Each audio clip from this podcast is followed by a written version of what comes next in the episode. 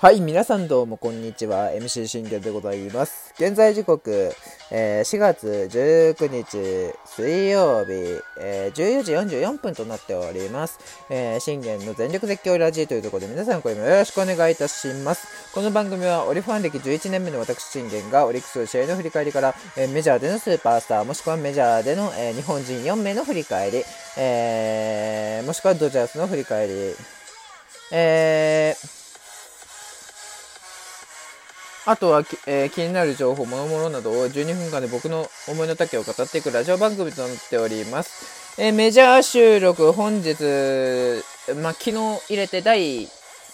5弾目になりますね。えー、まあ、本日の第1弾目ということで、まあ、あの、昨日の収録2日分とすると、えー、まだオリックスの、えー、振り返り試合が、あ消化できてなかったので、今日は3本となります。で、えー、メジャー収録はそれに1つ加えなければいけないのがあるので、まあそんな感じですね。えー、まあま、まさしく収録デーというところでございます。はい。えー、この男も語らないといけませんね。えー、大谷翔平。え残念ながら、あのー、ピッチャー大谷とは、えー、2回、えー、ちょっと待ってくださいね。2回1失点、えー、無し、1失点、あ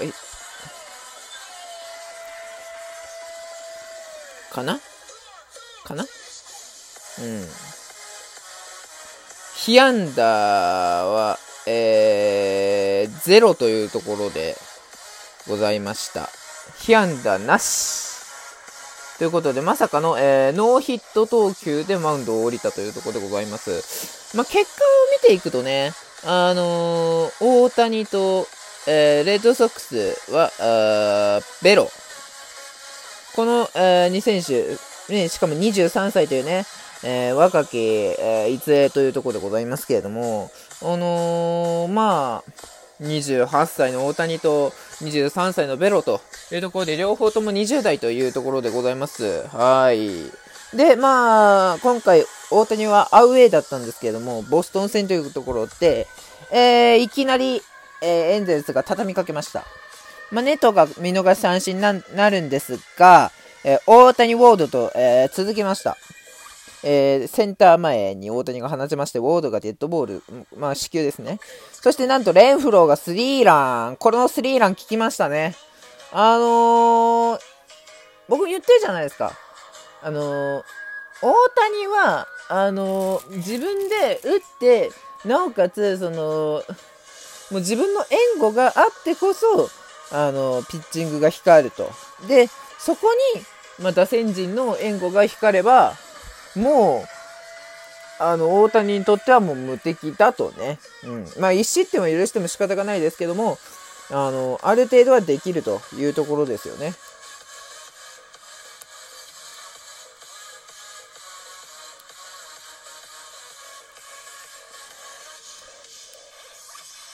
まあだから、あのー、しっかりとね、あのー、ワンアウトからここでスリーランを決めれたっていうのは、えー、でかいと思いますし、なおかつここでまたね、えー、2アウトになるんですけれども、あのー、犠牲フライを、えドゥルーリが放てたっていうのも、これもまた大きいですよね。初回でだからこの4点というのは、あの非常にね、あのレッドソックスからしてみれば、あの、重たい点なんですよ。うん。なぜ重たいかというと、あのー、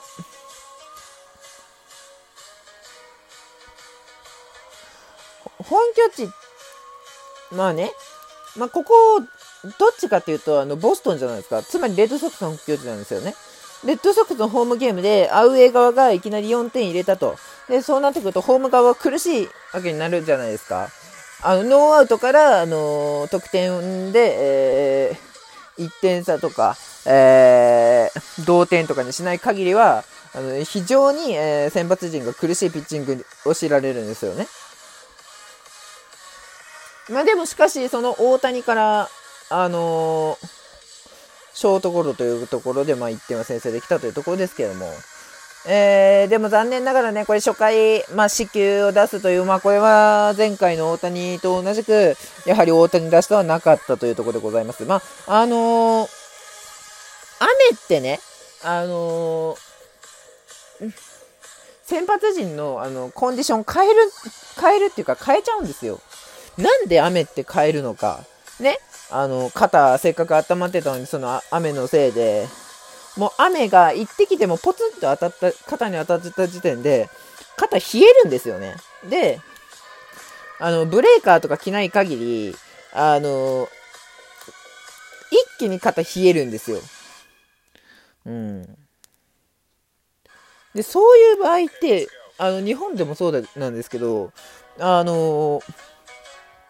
そういう場合は、もう別に、あの、先発陣、先発を、あのー、下ろしても仕方がないと僕は思うんですよね。だから、まあ、最、ね、あのー、大谷は、えー、2回で、えー、2回1失点という、そのね、えー、まあ2回は三者凡退きっちり取って、えー、マウンドを降りましたと。まあ仕方がないですよね、今日に至っては。うん。だ、なぜならば、ね、ブレーカー切れないとなったわけで、まあ、ブレーカー切れてるのであれば、あのー、投げさせてくれる許可は出たと思いますけれども、やはりブレーカーを切れないピッ、ピッチャーは、こういう時に、あの、ブレーカーは、を、あのー、切れないっていう状態になった時に、あのー、だいぶ肩苦しくなるんですよね。つまり、肩冷える。肩冷えれば、ね、ピッチングは不安定になる。いつまで先発陣をそのままつぎ込むか、中継ぎ陣のタイミングっていうのは本当大事になってくるんですよ。でも、まあ、ここで先発を下ろしちゃうっていうあれになったとしても、あのー、まあ、指名打者というね、あのー、出番はありますから、そちらの順番でね、あのー、できるということでございます。ね、いきなりこの初回でね、あの、正隆君との勝負も実現してるわけですから、その正隆君との勝負で、あのはっきりとね、その、正隆君、大谷に三振取られてるんですよね。まあ、まあまあまあまあ、全然あのー、これもまだ正隆君にとっては序章にしか過ぎないんですよ。なぜならば僕はあのずっと言ってます。大谷から、あの世界の大谷から唯一ヒットもしくはホームランを放てれる男は、えー、吉田正尚を置いて他にはいないとね。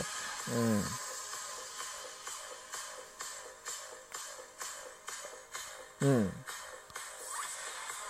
まあだから、あの、正隆君ならば何かしらやってくれるとは僕は思いますよ。うん。まあでも大谷自身もね、あのもう、これ以上絶対打たせてたまるかっていうので、どんどんこう、球種を変化させていきますから、まあそれに、あの、対応できるかどうかっていう、ところではありますけどね。うん。まあ、大谷自身は2回1失点、被安打0でマウンドを降りました。まあ、ただ、あのー、1四球というのは、えー、痛かったですよね。うん。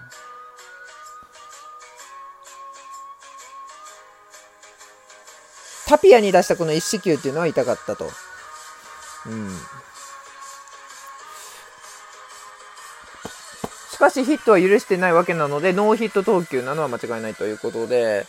まあ雨さ、雨が降っていなければもしかしたらいいところまで行けたんじゃないのかなというところでございますけども、まあこのね、状態は仕方がないなというところでございます。えー、しかし残念ながらエンジェルスはこの5点、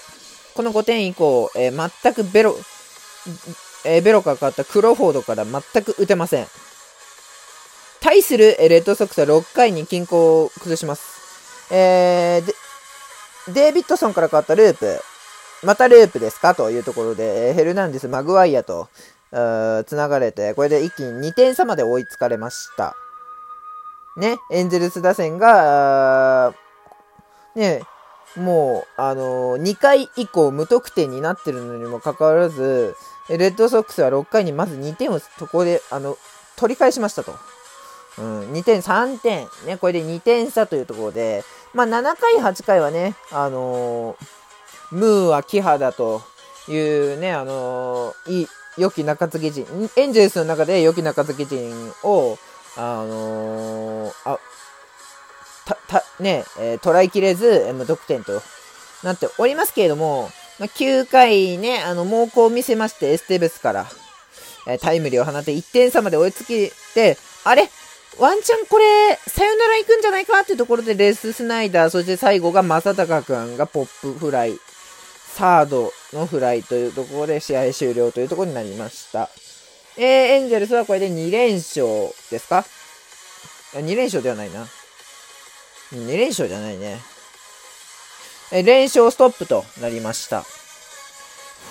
まあ、今の、えー、順位を見てみますと、えー、っと、